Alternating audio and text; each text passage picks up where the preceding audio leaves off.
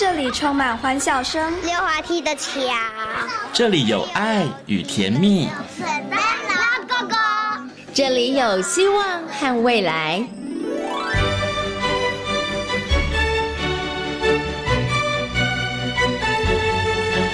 遇见幸福幼儿园，遇见幸福幼儿，遇见幸福幼儿，遇见幸福幼儿园。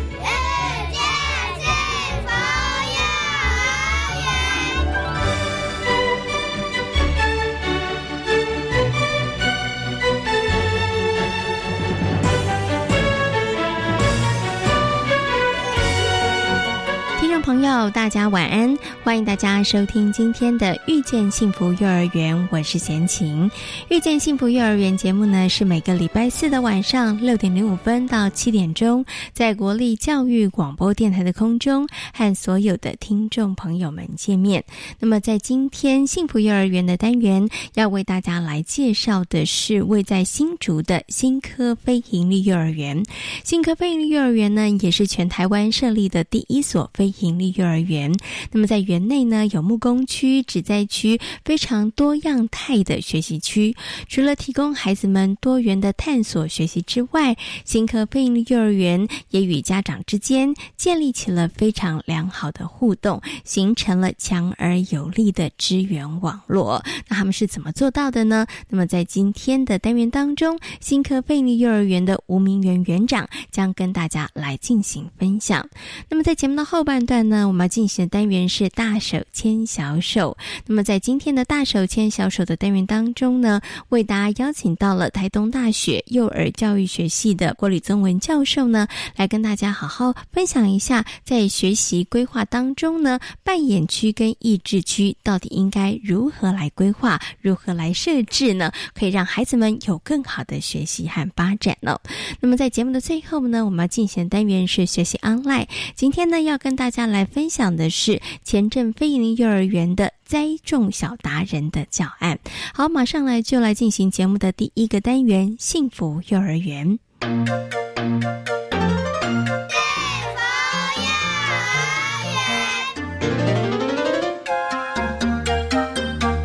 由新竹市教保人员协会承接办理的新科非营利幼儿园，在二零一五年成立，是全台湾第一所非营利幼儿园，位在新科国中内。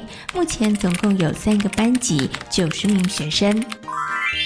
今天呢，贤贤来到了位在新竹的新科飞鹰幼儿园，那么要跟呢所有的听众朋友好好来介绍一下新科飞鹰幼儿园呢很有特色的这个学习区，也要跟大家来谈谈他们如何跟社区还有家长呢有一个很好的互动哦。那首先呢，先跟我们的吴明园园长问声好，Hello，园长您好，大家好。是我下次访上次访问园长应该已经是快两年前的事情了，不过呢这次真的很开心可以来到呢这个新竹，真的看看我们这个新科飞行幼儿园了。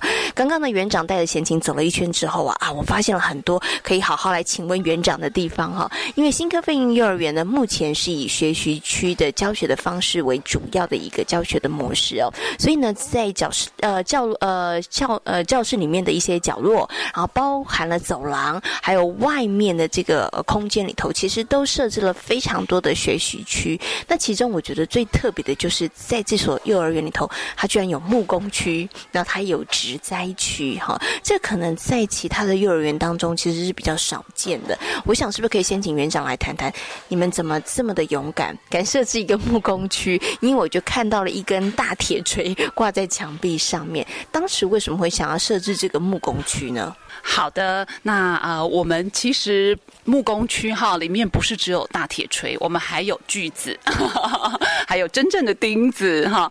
那啊，其实我们当初设置木工区哈，是因为呢啊，我们认为孩子他。这个时期，对于任何动手做的事情都很有兴趣，包括木工。好，那啊，在家里呢，要让孩子做木工，几乎是不太可能的事情。所以哈，我们很愿意把这个啊，让孩子有机会探索木工活动，好这样子的一个啊责任，好放在学校身上啊。所以呢，我们就在学校设置了木工区。对，那其中有一些孩子呢，哈，他们在在啊，有一次的校外旅游里面，哈，也跟老师去啊一个游乐区，他们有木工体验的活动。那这个班的孩子，他们啊，在这个木工体验活动里面，哈，就初次的尝试钉钉板，哎，结果这个活动好受欢迎，孩子们都好开心，对，所以老师也觉得，哦，这个木工确实是一个啊，能够引起孩子兴趣，然后也有很多充分的动手做的机会，好，一个很好的学习区的选择。虽然老师那时候对木工区也还不够了解，但是我们还是很勇敢的就开了啊。对，刚刚的园长有提到为什么会开设这个木工区，但是可能很多的家长刚开始接触的时候，他们光看到那些工具的时候，他们会说：难道不怕孩子们把它拿来玩，然后不当的使用，或者孩子们会受伤吗？所以在这个部分上面，你们怎么样去？因为学习区其实是让孩子去探索的，是让孩子自己去操作跟使用的，所以在这个部分上面，是你们怎么样去引导孩子，然后让孩子其实他们真的可以了解怎么样使用这些工具，同时也知道怎么样来保护自己的安全。好，那我们的家长哈，不论是在木工区啊，或者是我们其实也还有烹饪区哈，或者是其他区，我们都在。家长入学的那一天都会举办座谈会，那在座谈会里，我们会向家长沟通，哈，我们沟通什么呢？我们跟家长沟通说，孩子的成长是需要很多的挑战的，孩子需要挑战自己的能力，好，所以呢，我们在这里要让孩子有很多啊挑战，包括像。如何使用这些工具？好，如何使用铁锤？如何使用锯子？如何使用铁钉？或者是在烹饪区，我们如何使用刀子？好，如何使用炉火？这些东西，我们在开学的第一天都让家长先知道。好，让家长知道说，在新科幼儿园，孩子就是要来啊挑战这些任务的。哈，所以呢，啊，家长。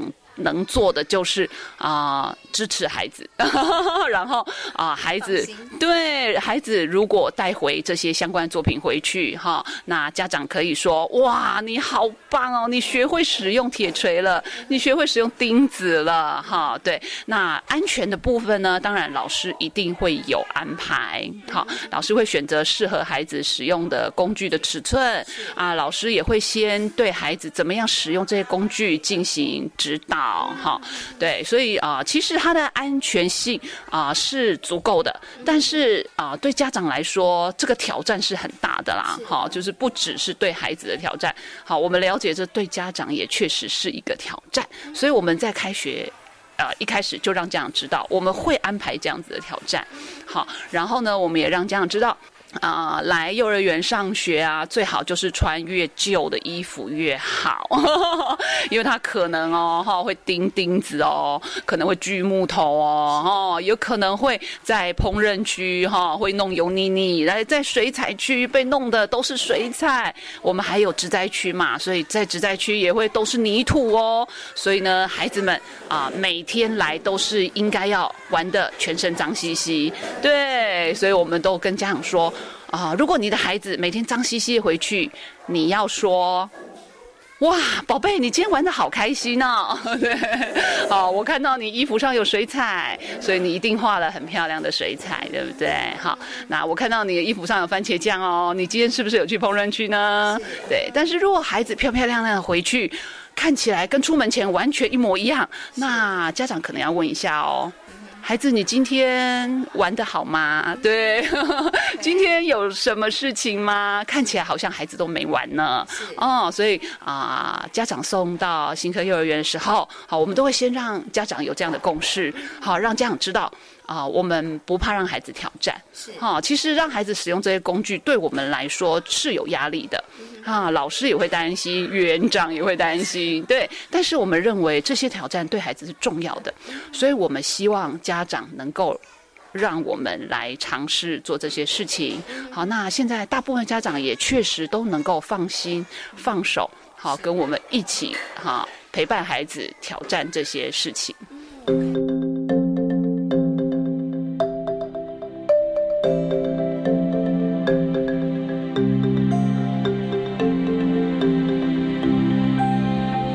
刚刚呢园长提到了你们有这个木工区，其实还有个很特别，就是这个植栽区。植栽区呢，其实是当时新科飞云幼儿园在整个硬体的环境，呃，整个设置规划的时候，它就规划在其中的一个部分了。那其实园长当时会有这样的想法，我觉得应该有个特别的构想吧，就是可能会觉得种植这件事情对孩子来讲是重要的嘛。是啊，我们新科幼儿园位在新竹市市区哈，所以呢，这部这里的大部分孩子，他们其实对于接触泥土啊、接触种植这样子的经验是都很缺乏。对，所以呢，我们很希望孩子可以在学校里哈啊补足这一块哈，让他们有多一些接触泥土、接触植物、接触种植这样子的经验。嘿，所以我们在第一年就已经规划了这样子。的的一个种植区，好，那这几年实施下来，哈，确实孩子在这个部分的经验都获得了很多成长，包括说啊，他们透过啊种植的经验，发现说，哦，原来泥土。看起来虽然脏，事实上里面蕴含了很多会引起他们兴趣的东西啊。例如说，里面有很多小昆虫，然后很多孩子刚开始一翻开看到蚯蚓，马上哇吓得 大叫跑走这样。后来他们慢慢发现，哎，其实蚯蚓对种植是很有帮助的哦。嗯，它是一个很有益的昆虫哈。那我们也发现很多的昆虫哈。然后后来呢啊，慢慢。就是进入到他们要选择怎么样种合适这个季节生长的植物，好，孩子才慢慢了解到说，哦，其实植物它的生长跟季节有很大的关系。好，在他们生活经验里，其实是没有这一块的，因为对他们来说啊，他们的吃的蔬菜水果都是从超级市场买的。哦，那超级市场几乎一年四季都有供应这些东西耶。哦，那但是事实上呢，啊，植物的生长跟季节有很大的关系。对，所以孩子透过这些亲身的体验，才发现哦，原来夏天适合种的东西是什么，冬天适合种的跟夏天不一样哦。哈，你在冬天的时候硬要种夏天的植物，事实上哈，对，真的种不起来耶，哈，然后啊，除了说季节以外，孩子在种植里就发现哦，中间从小种子要真正到收获，真的是一个很艰困的工作，有很多的挑战，好，不但有虫。会来吃好，然后呢？天气的影响哈，有时候暴雨过后哦，看起来这个植物就哎被水淹了哦。那如果放假连假四天回来，这个植物已经干枯了，对。然后还有一些啊，有时候它可能是生病，嗯，它可能有一些传染病哈，对，有种种的问题耶。孩子发现哦，真的是。对，确实是不容易哎哈。然后他们在观察植物成长的过程里，就会慢慢发现哦，原来很多植物它都是会开花的。不只是孩子在花园里看到的玫瑰花，好这些花卉，其实很多的蔬菜它都是会开花的。对他们啊种了以后，才慢慢发现哦，原来高丽菜也会开花哎，哦，原来这个啊油菜也会开花哎，对哈，很多很多的事情都带给他们很大的惊奇，因为他们确实。啊，缺少这方面的经验啦。那这些本来就应该是孩子生活经验的一部分。好，只是说，因为他们啊都生活在都市化的环境里，所以他们原本这方面经验比较稀少。那现在透过我们植栽区实际的去种植以后，好，孩子不但啊能够跟泥土亲近，好，跟这些植物有啊可以慢慢的看着他们的成长变化，以及呢。植物长大了，哈，他们的蔬菜有收成了，哈，他们今天就是把啊，他们收成的蔬菜拔起来，带到他们的烹饪区，对，洗了，切了，现在正要准备把它穿烫。好，待会他们的午餐就会加菜了。对，所以你看这个植栽区啊，它其实对孩子来讲，除了刚刚园长所说的，刚开始只是希望可以营造一个环境，让孩子更亲近土地，更亲近自然。可是，在这样子的过程当中，孩子其实无形当中有好多的能力，他们也慢慢的被培养。我相信他们现在观察力应该更好了。可能到其他地方，他们会看看这个泥土里头有什么东西，然后这个植物是长什么样子，它的花长的这个形状是如何的。哈，这对孩子。来讲都是很好的学习哈。好，那其实啊，在这个新科费力幼儿园以学习区为主哦，所以它其实很多很多不同的这个学习区，连这个自画像也有一个学习区，对，小朋友还可以录影说自己的故事哈。好，不过我想请问一下这个园长，就是说在我们刚刚提到了创造很多的机会，然后这样的过程，然后其实这几年呃执行下来，其实真的也还蛮不错的哈。可在这个过程当中，有没有比较比较困难的地方啊？或是你们是不是有曾经遇到说，哎，真的需要？这个算是一些小小的挫折，或者是真的需要去做一些调整。好的啊，其实我们的家长哈，大部分真的都是非常的投入和热心哈啊。但是我觉得啊，比较可惜的一点，可能是啊，爸爸们都比较忙，对，所以大部分来啊担任我们的义工的，会是以妈妈们为主。那我会觉得说，爸爸在育儿的啊这个过程里面，事实上是担任很重要的角色的，好，所以呢，我们很希望能够啊邀请多一些的爸爸是来参与我们孩子在学校的生活。事实上，这个不但是对我们啊孩子有益处，对爸爸们有很大的益处哦。其实孩子的能力真的是哈超乎大人想象。好，例如说，我们每个学期末都有开放家长进入学习区，好。参与孩子一天学习区的体验，对，跟孩子共同进行那一天的学习区的活动。那几位爸爸来参加了以后，我们也确实发现。爸爸们自己也是收获满满，对，因为爸爸们就会发现说，啊，他们本来以为孩子在学校就是玩，好，那玩的内容可能也没什么大不了，但是他们来跟孩子一起盖积木了以后，就发现，因为我们的积木量是很多的、很大的，所以孩子们他们的企图也是很大的，他们都希望盖出很厉害的东西，好啊，所以呢，爸爸们跟他们一起挑战，好，要用这些积木。来盖一座啊宏伟的建筑，哈，或是一座很长的桥，或者是一个有三层的弹珠轨道，哈。宝宝们就发现哇，其实这里面牵涉的啊很多的知识、很多的技巧都是非常的高深的，很值得孩子花时间去探究的，是哈。然后就会更加的肯定说，原来孩子在这里有这么多的学习，他们并不是只有在这里玩，孩子们获得的不是只有快乐而已，他们还获得了很多深入的学习。啊，有的爸爸就透过这样的体验，就告诉我们说啊，其实。他还是能安排特休假。下次如果我们积木区有需要，对义工的话，对对对，他也愿意安排一两次的特休假，好来陪伴孩子们啊，一起建构啊心目中的啊梦幻的建筑物，这样。好，所以这个也是未来的一个目标啦。对，希望可以让更多的爸爸们也一起来参与这个园里面的活动。哈，好，那最后呢，想请问一下吴园长，除了刚刚提到的希望更多的爸爸们来参与之外，其实，在我们现在，因为其实新科飞盈利幼儿园呢，也是全台湾的第一所这个飞盈利幼儿园。好，那所以其实，呃，就是接下来这几年的这个运作下来，那接下来其实还有一些什么样子的一个方向，或者是一些计划跟目标？啊，其实我们。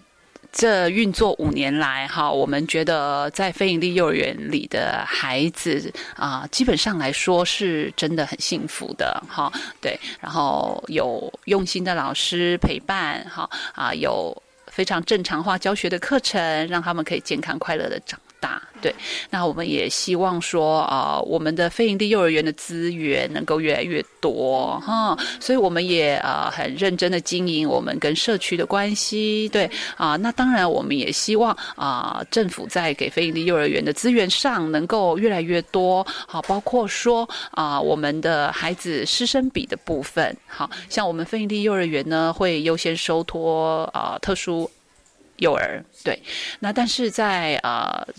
一般幼儿的人数上面哈，并没有因为我们收托特殊幼儿来做减收，嘿，那我觉得这个部分呢，哈，对我们老师来说，确实是一个蛮大的负担。对我们老师都很愿意为所有的孩子来付出，哈，我们也希望能够让所有的孩子进到我们这里，都能够有非常好的教育品质。对，那但是在人力有限的情况下，好，确实啊，孩子的人数会是影响我们到底能做到多少的一个关键。是对，所以如果说呃能够的话，好，我们会希望在幼儿的师生比的部分，哈啊，能够再做调整。对，如果说能够让我们的老师，好啊。对孩子的照顾比哈，能够再降低一些好，那我相信我们的所有的啊教育的品质会更加的。提升这样子，对，因为不管是学习区或是跟家长的这些合作，其实我们的终极目标就是希望提升孩子的教育品质。好，我们希望呼应每个孩子的需求。在学习区里，我们没有统一的教材，没有统一的进度，因为我们认为每个孩子都是有个别差异的，每个孩子都有他不同的需求。那我们很愿意一一的去回应孩子的需求。好，但是我们确实也只有两双手，我们也。希望在人数师生比上面，哈，就是之后如果能够有所调整的话，好，我相信我们能够做到更多。嗯，好，今天呢也非常谢谢呢新科菲利幼儿园的吴明园园长跟大家所做的分享，谢谢园长，谢谢。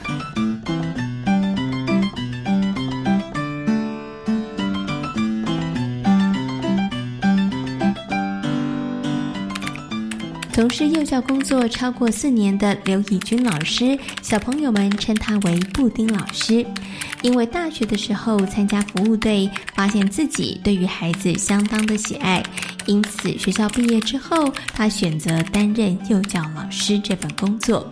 布丁老师希望自己能够让每一位孩子都在爱及温暖的环境中长大，跟老师发展出亦师亦友的好关系。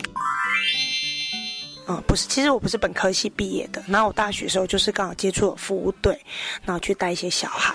然后我就会觉得，哎，那种年纪小的小孩啊的回馈都很可爱。然后我就开始去思考，说我都希望跟这样的孩子互动，我可以有这样的工作机会。那那时候就想一想，哎，好像走路幼教是个不错可以跟孩子互动机会，我也不用去跟他们在功课上这样的。拉扯冲突这样，对，也因为这个原因，我才会踏入，就想想方法去考研究所，然后修学成，踏入幼教这个行业。好，所以呢，布丁老师从事幼教工作已经四年多的时间了哈。然后当时呢，其实是因为小喜欢小朋友哈，所以进入到这个工作。好，那请问一下，布丁老师从事幼教工作四年多的时间，有让你曾经觉得沮丧的时候吗？哦，一定会啊！就是当我们遇到有些孩子，他可能很需要一些的协助，可是当我们不断的去 push 那些孩子的家庭，可能是家庭可能没办法接受。例如，我们可能像在这样的园，我们会发现现在孩子他比较多是父母保护的非常的好。那当然，因为我自己也是妈妈，我觉得我们当然会尽可能把自己最好的给孩子。可是当有时候发现，哎，这有些孩子的确能力上需要培养。需要给他一些练习的时候，当我们给出这样的讯息时候，却有些可能家庭是没办法去配合的，那我们就就会觉得很着急，或者我们可能很努力做一些事情，可是可能我们做的跟家长希望我们做是不一样的，这时候的落差或不肯定，其实是会觉得，当然就是会沮丧。那加上后后来自己有小孩时候，自己花很多心思在工作上时，其实在家庭上就有很多拉扯。所以其实也包括了自己的这个部分啦，对哈，因为呢，布丁老师也是妈妈，自己也有小朋友哈，啊，家庭的部分，然后再来就是看到一些孩子，真的觉得好想多做一些什么，但是也需要这个孩子的家庭也要同步来进行的时候，这个部分上有时候就会觉得比较为难了哈。好，那想请最后想请问一下布丁老师哦，虽然有遇到这些挫折跟辛苦的地方，但是你还是坚持了下来，还是在这个教育现场上面继续陪伴很多孩子成长。你你觉得可以让你留下来最大的原因是什么？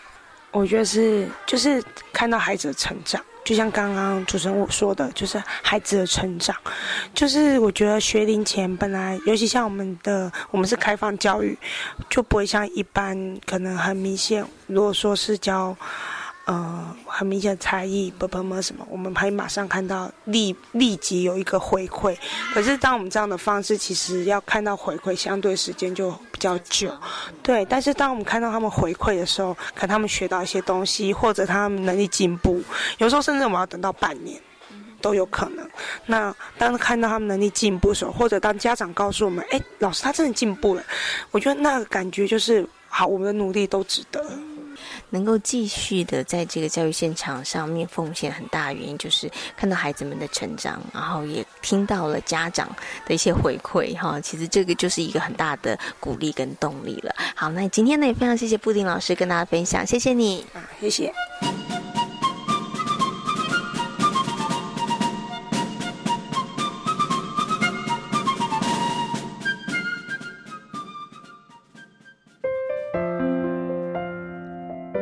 分享各类障别在各教育阶段教学经验，使特教学生经由教育学习过程，能展现自我能力，进而参与社会，同时也增进大众友善对待的平等观念。欢迎收听教育电台 Channel Plus 主题策展《特教天空》，建构宽广的未来。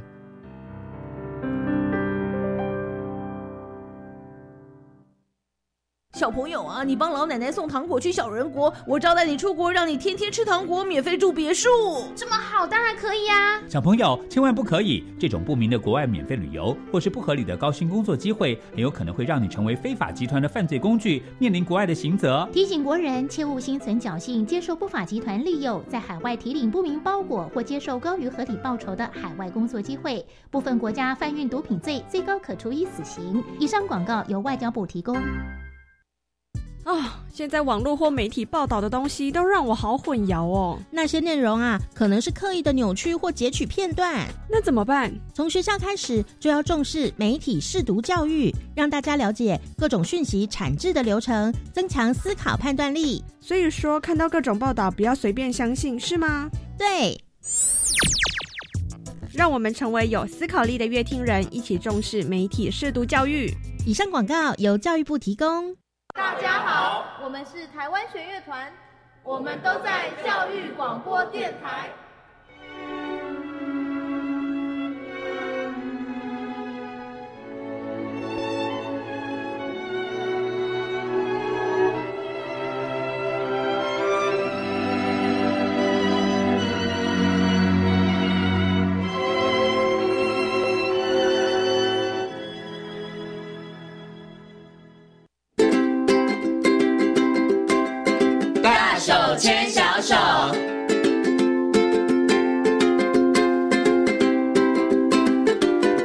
是教育广播电台，您现在所收听到的节目呢是遇见幸福幼儿园，我是贤琴。接下来呢，在我们节目当中要进行的单元是大手牵小手的单元。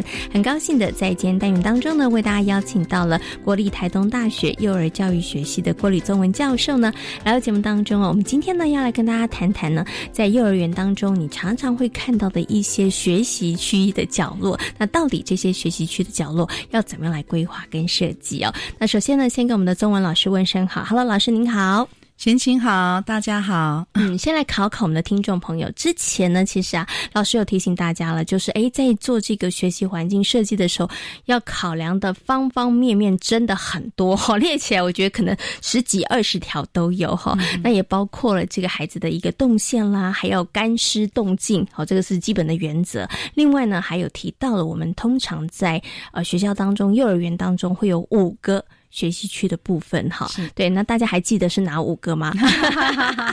考考大家的记忆力哈。好，那这五个这个区域呢，包括了这个扮演区、还有积木区、还有益智区、美劳区以及语文区。好，那这五个区域学习区域，其实如果大家有机会去幼儿园参观的话，你大概会发现，基本上幼儿园里头都有这些这个区域的角落哈。那我们今天呢，要特别就几个区域呢，请老师好好来跟大家分享一下，就是。哎，到底应该怎么样来规划跟设计？我们就先从这个扮演区好了。嗯，几乎所有的幼儿园都有扮演区。是的，这是跟孩子很喜欢扮家家酒的天性有关吗？呃，应该是这么说。连我们都喜欢，我们小时候都经历过。是，不过有一些家长他会想说：“哎，小朋友就是喜欢扮演。”可是其实扮演这件事情对于孩子的学习来讲，其实很重要，对不对？是的，嗯哼，它是一种这个游戏。呃，非常复杂的一个一个表现，嗯哼哼，因为他也在扮演当中，他必须要跟人家合作，而且他是要假装别人，嗯哼哼，那他就必须要跳脱他自我中心去扮另外一个人，哦，这好难呢，是很难的。所以其实，在孩子在扮演的时候，甚至皮亚杰也说，扮演他其实是把他自己已经有的一些基模，在做童话的加深的这个部分。嗯，对，所以不要觉得好像孩子在那边扮家家酒就没有在学习。嗯，他其实有很多的学习都在里面发生。嗯哼，有很多的发展也在里面呈现。嗯哼，所以下次如果家里头的小孩又在那边扮演不同的角色，你就说啊，不要玩了啦，你去看书。其实不要，其实这个真的很重要，因为像刚刚老师提到这个，我我有一个疑问想请问一下老师，所以其实孩子是不是在扮演这样子的一个过程当中，他扮演不同的角色，其实我觉得也许他的同理心。是不是其实也可以从这样子的一个部分当中，其实慢慢的去培养跟建立，他会知道说，哦，原来那个人是应该这样想的，他应该是这样说话的，是。对哦，所以这个部分对于孩子的发展来讲是重要的，是重要的。OK，不过就在幼儿园当中，那在这个扮演区当中，到底应该要准备些什么？我常常看到的啦，嗯，就是应该会有很多布偶 啊，对。当然，有的有的幼儿园有台子，有的幼儿园没有台子。你说偶台吗？对对对对对，所以所以到底在这个扮演区当中，应该要提供什么，准备什么？对，到底到底什么样子的一个设计跟规划，它才是一个好的扮演区，是可以让孩子在那一个环境当中，他真的可以非常放心的扮演他想要演的角色。是，其实，在扮演哈，我们通常在扮演区的扮演。大部分都是真人的扮演，就是小朋友就是去扮演。嗯那刚刚贤讲到的偶台，嗯它是另外一个形式。因为而且你在幼儿园你会看到，有些幼儿园把偶台放在语文区。嗯，对，因为他就是说，嗯，说话是，然后还有听别人说话的一个一个部分，所以他比较是用偶来操作这个部分。有偶台可能比较放在语文区，那也有的放在那个。扮演区可是比较少，嗯，哎，因为扮演区我们大家都讲真人扮演，是，所以那既然真人扮演，我们就要看孩子他喜欢的角色，角色议题是什么？是，年年纪越小的，他越以他的家庭，嗯哼哼，为主要的扮演的范围，因为他的生活，嗯，他最熟悉的大概就是家庭，嗯，甚至连我们这么乡下台东的孩子，他都会在那个找那个薄薄的。呃，积木当手机，好好厉害哟！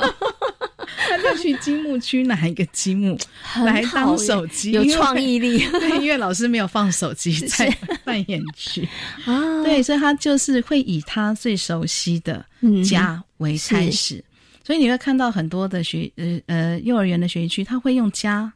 的一个一个形式，所以可能有厨房，嗯啊，可能会有这个就是小宝宝，是。还有扮演妈妈，啊，是帮娃娃那个照顾他或者摇摇摇床或者什么的哈。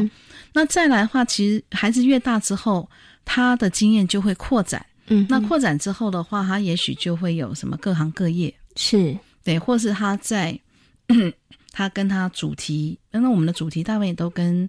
呃，它的附近的社区是有关的，嗯啊，比如说，哎，我们有一些主题是跟商店有关，或者杂货店老板啊，对，什么早餐店呐，什么店，所以他可能就会开始扮演商店的部分，嗯，对，是，所以就是看孩子，他所以扮演区可以非常的多元。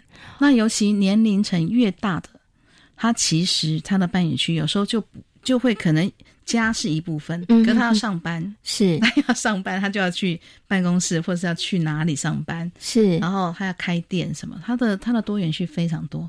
所以如果说按照 孩子的兴趣的话，他其实小班他的变动性会比较少，嗯，可是到了中大班之后，我们有一个做法，在美国我们叫 prom box，就是有道具箱，是。以前我在上课的时候会，以前还上教材教具的课的时候。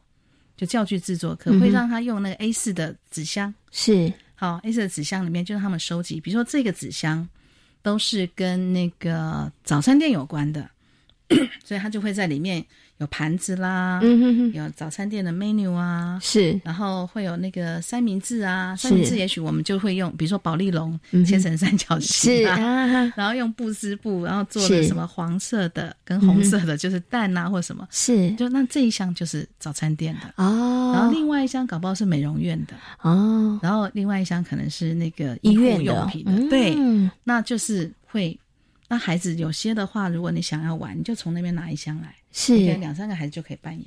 哦，对，那那这个这个都是很有弹性的，嗯哼哼。所以也就是说，孩子他他的生活经验越丰富，好、他可能他可以扮演的这个主题其实也就越多元。嗯好、那老师你可能要准备的东西就很多。是，对。嗯，不过这个我就有一个问题了，像刚以以刚刚老师举举到的这个例子，小朋友用积木当手机这个例子，就是说，好像在扮演区当中，老师他其实会因着孩子的一个发展，也包括他的人际，然后也包括他的这个社会网络，哈，他越越多的时候，他可能接触的人越多，他可能想尝试扮演的角色越多，好像老师就必须要准备好多好多的道具，所以老师一定要准备这么多的道具吗？还是其实可以像刚刚中文老师提到的，你知道小朋友假装。哎，他们会发挥自己的创意、想象力呀、对，没有手机，我就拿积木当手机，对不对？然后呢，这个哎，我没有医师的白袍，我就拿一个看看爸爸的衬衫，我就当白袍。所以这个部分也是 OK 的吗？是 OK 的，嗯是 OK 的。可是，在这个创意的这个部分，其实我们也可以鼓励孩子他自己去做。嗯，比如说像我刚刚讲说啊，我们那个道具箱里面有三明治，那我要、嗯我要开个早餐店，我想卖三明治，那我们就可以跟老师就可以跟我孩子问说，哎，那我们的三明治要去哪里？怎么样让人家知道我们有三明治这个东西？嗯哼哼哼，因为小朋友搞不好就去美劳区，嗯，他说那我们去那边做三明治，啊做做完来卖啊。哦，对，所以你可以让孩子丢给孩子，让他来想办法。嗯然后，那我们的这个区，那我要要怎么摆？我们的那个柜台要在哪里？嗯小朋友要吃饭的桌子要放哪里？是那老板要在哪里做这些东西？嗯，就都可以跟孩子，就是你可以抛问题给孩子，孩子他自己去想一想。嗯，OK，所以其实，在扮演区当中，老师可以提供一些素材，嗯。但是并不是无止境的，一直提供，一直提供，对不对？你可以从现有的素材当中，孩子他们又有一些哦，我想要当太空人，嗯。比如说我想要去做一个月球探索，对不对？也可以，可以。但是这时候孩子就说：“那我老师我没有太空装，嗯。那我们就可以来想想看。”怎么做太空装。是。哦，对，所以在这个部分上面，老师就老师的责任就来了，嗯，对，就是除了看孩子们扮演什么角色之外，老师他其实也要引导孩子，对他对。他，而且他引导的方式，我们会说也有两种，一种就是参与式引导，一个是不参与式引导。嗯不参与式引导就是我刚刚说的，哎，那、你们要要那个要要卖早餐啊，那你们三明治在哪？啊，那可是如果参与是引导的话，就说我就会直接当客人，我是客人哦，对对，我就说我要来买三明治，哎。啊，哎呀。是，然后 他们就想，啊，那我三明治在哪？然后客人还可以说我想要吃两片蛋的三明治。对。那我想请问一下老师，以参与跟不参与的引导啊，嗯这两种的差别是什么？或者老师他到底应该怎么样来运用是比较好？呃，没有什么好坏的这个问题哈，嗯哼。因为有时候，甚至有时候孩子他可以，他看到孩子老师有这样参与式跟不参与式，小孩有时候自己也会跳出来，跳出来扮演这样的角色。嗯因为参与式的话，就等于是你跟孩子融在一起，可是孩老师进到扮演里面的话，有一个不好的地方是，小孩常常就为了服务你。因为他们都想引起孩老师的注注意所以他就只服务你，他会忘了其他的孩子，嗯哎、嗯那你就被围着。所以这个时候，如果你不想要让这个变成都是你在主导啊，你要什么他们就去准备一个出来嗯哈、那你就可以用不参与式。哦，对。那我们刚刚提到的关于角色扮演区的这部分上面，老师有没有觉得，就是呃一般大家在运作的过程当中，有没有比较容易遇到什么样子的问题啊？或者是要稍微特别留心跟注意的地方？比较容易遇到的问题，还是就是学习区都没改变。哦，可能东西都固定的，对就是因为想说我道具都准备了，对，就是嗯都是家庭。嗯嗯，然后所以孩子他就会觉得说啊，每次去都是玩这些。嗯，那还有一个，其实我们刚刚提到一个，就是老师你要允许他去拿其他学习区的东西进到这一区。嗯，那小班的孩子很可爱，他都会去那个益智区。益智区我们有一个有点像是乐高积木，可是它是扁平状，叫雪花片。是，嗯哼哼，他好喜欢啊，拿到锅子里面来炒，因为炒起来好有声音，很像妈妈炒菜。是，嗯但是他你要允许他带别的东西进来。嗯哼那有些老师不允许他把别的材料拿进来的时候，孩子他能够就是扮演的这个这个呃方面，我就觉得他被限制了。嗯，对，所以在学区之间，他的材料是要能够互相用的。他拿某个东西来代替某个东西，是其实也是好的。嗯，那如果你不让他用，他就会变空巢。嗯，你会说也可以，可是就是少了那个感觉。他神空草一次他就觉得可以了，两次三次他就觉得无聊了。是啊，所以他们其实学习区虽然是一个一个区域，嗯、但是其实我们要呃让他们可以融会贯通，对，也要让他们有的时候要跨界的配合，是，这样可能会激荡出更多的火花。没错，刚刚老师有提到，在这个扮演区当中比较常会看到一个问题，可能就是哎。道具准备的可能都一样，嗯，对他可能没有做一个更换，是对。那我想请问一下中文老师，如果我们换一个角度来思考，就是、嗯、老师他可以故意准备一些比较特别的东西，嗯，就让孩子他可能没想到，但是他可能因为看到了那个东西，然后他想说，哦，这是什么啊？我觉得很有趣，是不是也可以从这个角度去思考，然后可能可以去准备一些道具呢？可以啊，嗯，其实像有些有些东西，我们会说。娃娃家，呃，就我们以前叫娃娃家，扮演区没人去。之前我们有学生就这样跟我讲，我就跟他说：“你带你空的保养品的空瓶，跟你这个已经不要用的口红去。”嗯，马上。马上 爆满的人，对不对？啊，是哦，所以这个其实也是一个可以刺激孩子们，因为有的时候，因为在学习区里头，他其实有时候会有一个问题，就是这个孩子真的独孤一味，嗯、他只在这个地方，他怎么样都不愿意去其他的地方去尝试，嗯、所以其实老师也也必须有时候适时丢出一些诱饵。是。让让小孩子 觉得哎、欸，好像有点新奇，有点好玩，对，他可以去那个地方尝试看看了，对。不对？嗯、可是刚刚贤你讲的这个部分，确实有些孩子很执着，某些时间就有一段时间他会某执着在某一个东西上面。嗯、那基本上他如果愿意执着，可是他的执着是一直有比较细致的发展的时候。其实我们不会改变他。OK，对，你有看到他有一些进步，对，有看他有进步，然后看他有更好的这个规划或想法，嗯、我们就会觉得他他是有进展，即便他都在做同一个东西。对，所以老师不要太紧张，是因为我们学区时间顶多就一个多小时。嗯你还有其他时间，他还是可以学到其他领域的发展。是，所以有的老师会好紧张，就说老他怎么一天到晚都在同一个区啊，嗯、都不换区，想一直想要让他换区。是，可是小孩他就是对那个有兴趣，嗯，你就让他在那边嘛。就像刚刚贤琴在空档间建议我是要运动，对不对？嗯，所以每个人都可以选一个他喜欢的运动，只要能够达到运动的效果，都 OK 了。对呀、啊，就好了。是是 OK。所以如果孩子真的对于某一个区域他特别的执着的话，嗯、其实这时候老师你要观察，是。对，倒不是说你要急着说，哎、嗯，我介绍你要去美劳区，今天美劳区很好玩呐、啊，嗯、或是语文区，因为可能孩子他真的没兴趣，对。对不对？可是你要观察他，如果说他像刚刚老师说，他如果有细致的发展，他是有进步的，是没有关系。但是如果他每天周而复始都在重复的时候，老师你可以进去跟他做一些音架。啊，是。你跟他说，哎。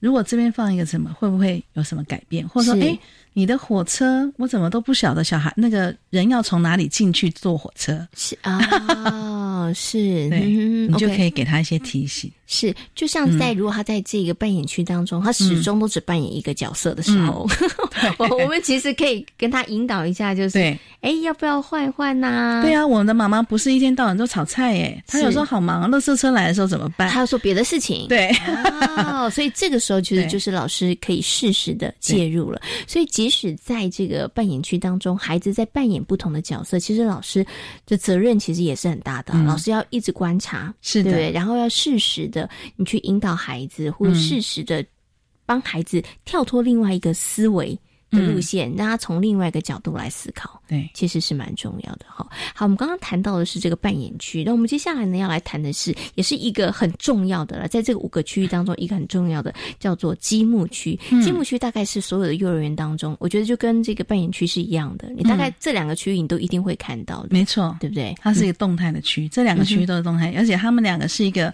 非非常好异业结盟的区，就是在积木区盖好之后来扮演，对没错。是，可是在这个积木区 当中，那他要准备什么呢？大家想说，哦，那我知道，准备积木，大量的积木就好了，对不对？嗯、呃，不是，不是只有这样的。没那么简单。是的，老师，那还要准备些什么呢？除了积木，而且积木的这个形式有很多种，还有就是我们叫配件。嗯，因为我们要知道说，哎，有配件，它就会有这个想要呃呃建构的一个一个想法。比如说，你有有动物。他搞不好就想，哎，那我要帮动物做个家，嗯，我来盖个动物园，嗯，好，如果你有放车子，哎，我来做个高速公路，然后我来做一个什么停车场，我来做什么，所以配件变得很重要，嗯哼哼，哎呀，甚至老师有时候你要你要贴一些图片，嗯，好，比如说像台北的一零一，嗯，哎，贴一张一零一的图。哎，搞不好就哎，这我常看到啊，我可以看这个，我们来来搭个一零一啊。对，所以就是老师你要去引导孩子，不然你就会看孩子好像盖来盖去都是那些。哦，对对，就是所以就是你的配件跟你的图片，你有没有适时的给他一些更多的刺激？哦，他就会有不一样的想法。所以老师或者是家长，当孩子他在堆积木的时候，你不要只是跟孩子说。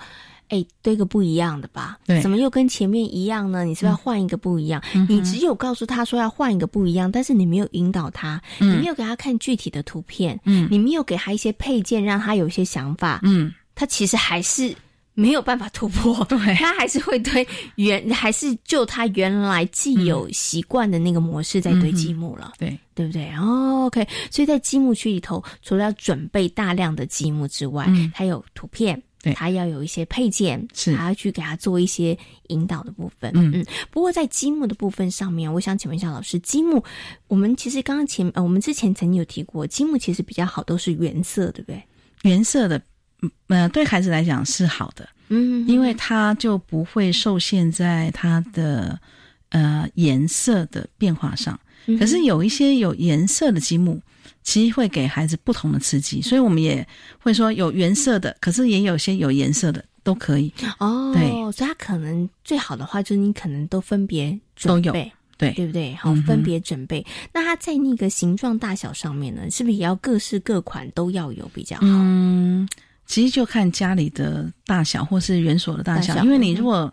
太小了，你准备太多的积木，它就搭不出来。它比较需要空间来搭建，嗯嗯嗯，哦，所以你反而就要去看我到底有多少。可是我们会说，至少要准备两种以上不同的积木。嗯哼，如果单一种积木对孩子来讲，它还是太太不够多元，它变化性不够多。虽然它好像就是它有各种各种的形状，嗯哼，可是我们希望它在这个这个这个积木之外，它有没有办法跟其他的积木再有更多的创意？嗯，当你丢另外一个积木出来，即便它的大小比较小，它搞不好那个小的积木都可以作为配饰。嗯，配饰就是它细致的部分。是，比如说我盖了一个房子，我在它的屋顶，我在它的这个烟囱或是它的树啊花那里，用小的积木来呈现，是它就会。有有一些更多的想法。哦，所以他可能在这个积木的款式上面、大小上面，如果可以的话，他其实还是多样一点，对，会比较好。他也可以让孩子有比较多的创意跟想象力，但是也是要提醒大家，也不用。多多多多到那个 非常的多，因为它有的时候可能跟你的空间嗯大小其实也是有一些关系的，是对，这也是可能在积木区的设置上面要特别的注意的哈。那除了我们刚刚提到这个之外，那通常在这个积木区的安排跟规划上面，嗯，还有什么要特别留心的呢？其实现在我看到蛮多的老师会苦恼一件事情，就是孩子他盖他要盖一个比较大型的这个作品的时候。那他的作品想要留下来，明天继续盖，嗯，那有没有这个空间？嗯，而且他用他如果盖一个大型的作品，他用了很多的积木，那原来留下来的积木就少了，所以其他孩子能用的积木就变少了。嗯，对，这是我目前看到还蛮多学校都在问我说：“老师，那到底要不要让孩子把作品留下来？”这真的是一个问题，因为我曾经去幼儿园采访的时候，我就看过哇，他们在做那个就是像骨牌，然后滑水道，它真的非常非常的大型。然后我走的时候我都好小心，我很 我很怕很怕不小心会撞到。可是就像刚老师说，那那那到底应该怎么处理比较好呢？要不要不留下来呢？这是孩子真的也很辛苦在搭建呢。嗯嗯，其实其实我都会跟老师建议，就是说我们应该要让老孩子先做个计划。嗯。就说啊，我们如果要要做这个，我们要做几天啊？我们要不要规划一下？是，然后再来的话，如果其他孩子，那你其他的配件也要增加。嗯，就我不能说，哎，他们都用完了，我其他就就没得用了。嗯嗯嗯嗯。好，那或者是说我其他还是要用的时候，我的空间可能不能再用这边了。嗯嗯嗯。我会建议他，也许他要拿到哪里去用。嗯嗯嗯。对，可他还是可以去做搭建的这个部分。这些都是可以讨论的。嗯。可是这个这个大型的作品，我们要想一想。好，如果说我们预计是做一个礼拜五天，那我们就是跟。跟同学们讲说，哎，这这几个同学有这个想法，嗯，好，那小朋友这样的想法，那我们是不是可以同意他？那那这个空间都让他们用，是那五天这样子，嗯，对啊，小孩是可以商量的，嗯，而且我觉得这也是一个很好的学习，没错，就是我们在做这样子的一个 project 的时候，我们其实会更有概念，对对，哦，比如说要几天，嗯，那我要做哪些，嗯，对不对？然后应该用哪？呃，多少的这个材料？对，对我我觉得孩子他可能会更懂得要去做一些事前规划，对这样子的一个想法，没错，其实是蛮好的哈。好，那我们今天呢，请到这个中文老师跟大家谈到了在这个呃扮演区跟积木区，他在设计规划当中一些哎小小的妹妹嘎嘎啦哈。因为其实，在很多的家庭里头，可能也都呃会有这个积木啊，或者是孩子扮演哈。其实我们也可以参考学校的一些做法，那么在家里头的时候呢，也可以如。法炮制一下哈，好，那今天呢也非常谢谢呢台东大学幼儿教育学系的郭李宗文教授，也非常谢谢宗文老师在空中跟大家所做的分享，谢谢老师，谢谢贤琴，谢谢大家。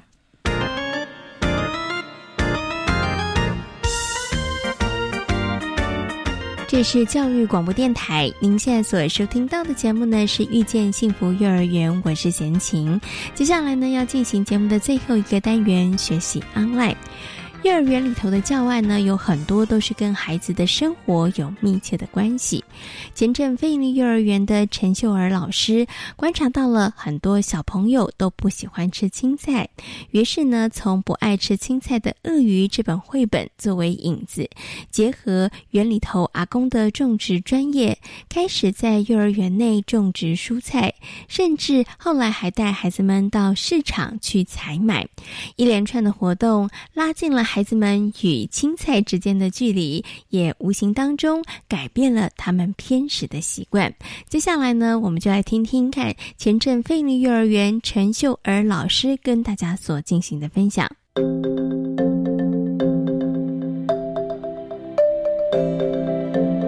学习 online。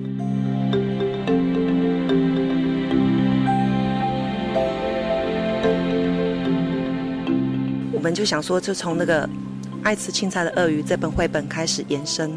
然后刚好我们班的一个阿公很热心，学校的那个农场就是我们班一个小朋友的阿公，他帮忙呃活络带起来的。然后到现在就是还有种植一些蔬菜跟水果。然后我们每天就是带着孩子去照顾菜园，然后去去帮他浇水啊，然后去看看他今天长大了没有啊，去抓虫虫啊。然后到上个月的时候，那个课程进入到观察嘛，观察植物，然后蔬菜，然后后来我们还带孩子真的做那个不要的纸箱，然后做菜篮，就提着那个自己做的菜篮，然后到学校对面的一个早市菜市场去买那个青菜，各式各样的青菜。当然我们要出去之前，就是有先做团讨的工作，然后回来之后，我们真的就是，呃，今天买了，我们就是先保存。到厨房的阿姨那边保存分装，但是我们没有马上去做处理这个部分。我们等到隔天，我们把这些菜放到生活扮演区去，就真的烹饪哦，去洗、去切，然后去煮。煮完之后，大家因为就分工合作嘛，然后有些当厨师啊，然后有些当。客人嘛，然后他如果比较没有经验，就比较小小孩的，他们就是当客人来吃。我们是中小混龄，当他们看到中班的孩子在操作、在玩的时候，他们就很有兴趣来旁边看。然后最后等煮完了，那个姐姐、哥哥他们就说：“哎，上菜喽，老板要就是上菜了，然后请客人来吃喽。”然后我们就就这样的一个扮演活动。那孩子呢，原本。不爱吃青菜的，他也过来尝试，对，然后后来就有就有客人说，老板你煮的菜实在是太好吃了，对，然后所以我们班就是透过这样的一个分享的活动，大家不爱吃青菜的逐渐有好几个妈妈有在分享说，哎，现在妈他们也会跟妈妈到菜市场去认识很多蔬菜，然后进而呢会慢慢的开始喜欢上吃蔬菜这件事情。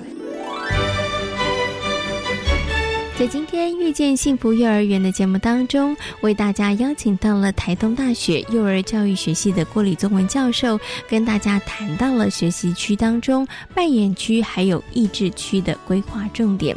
另外呢，也为大家介绍了全台湾第一所的非营利幼儿园——新科非营利幼儿园。感谢大家今天的收听，也祝福大家有一个平安愉快的夜晚。我们下个礼拜同一时间空中再会，拜拜。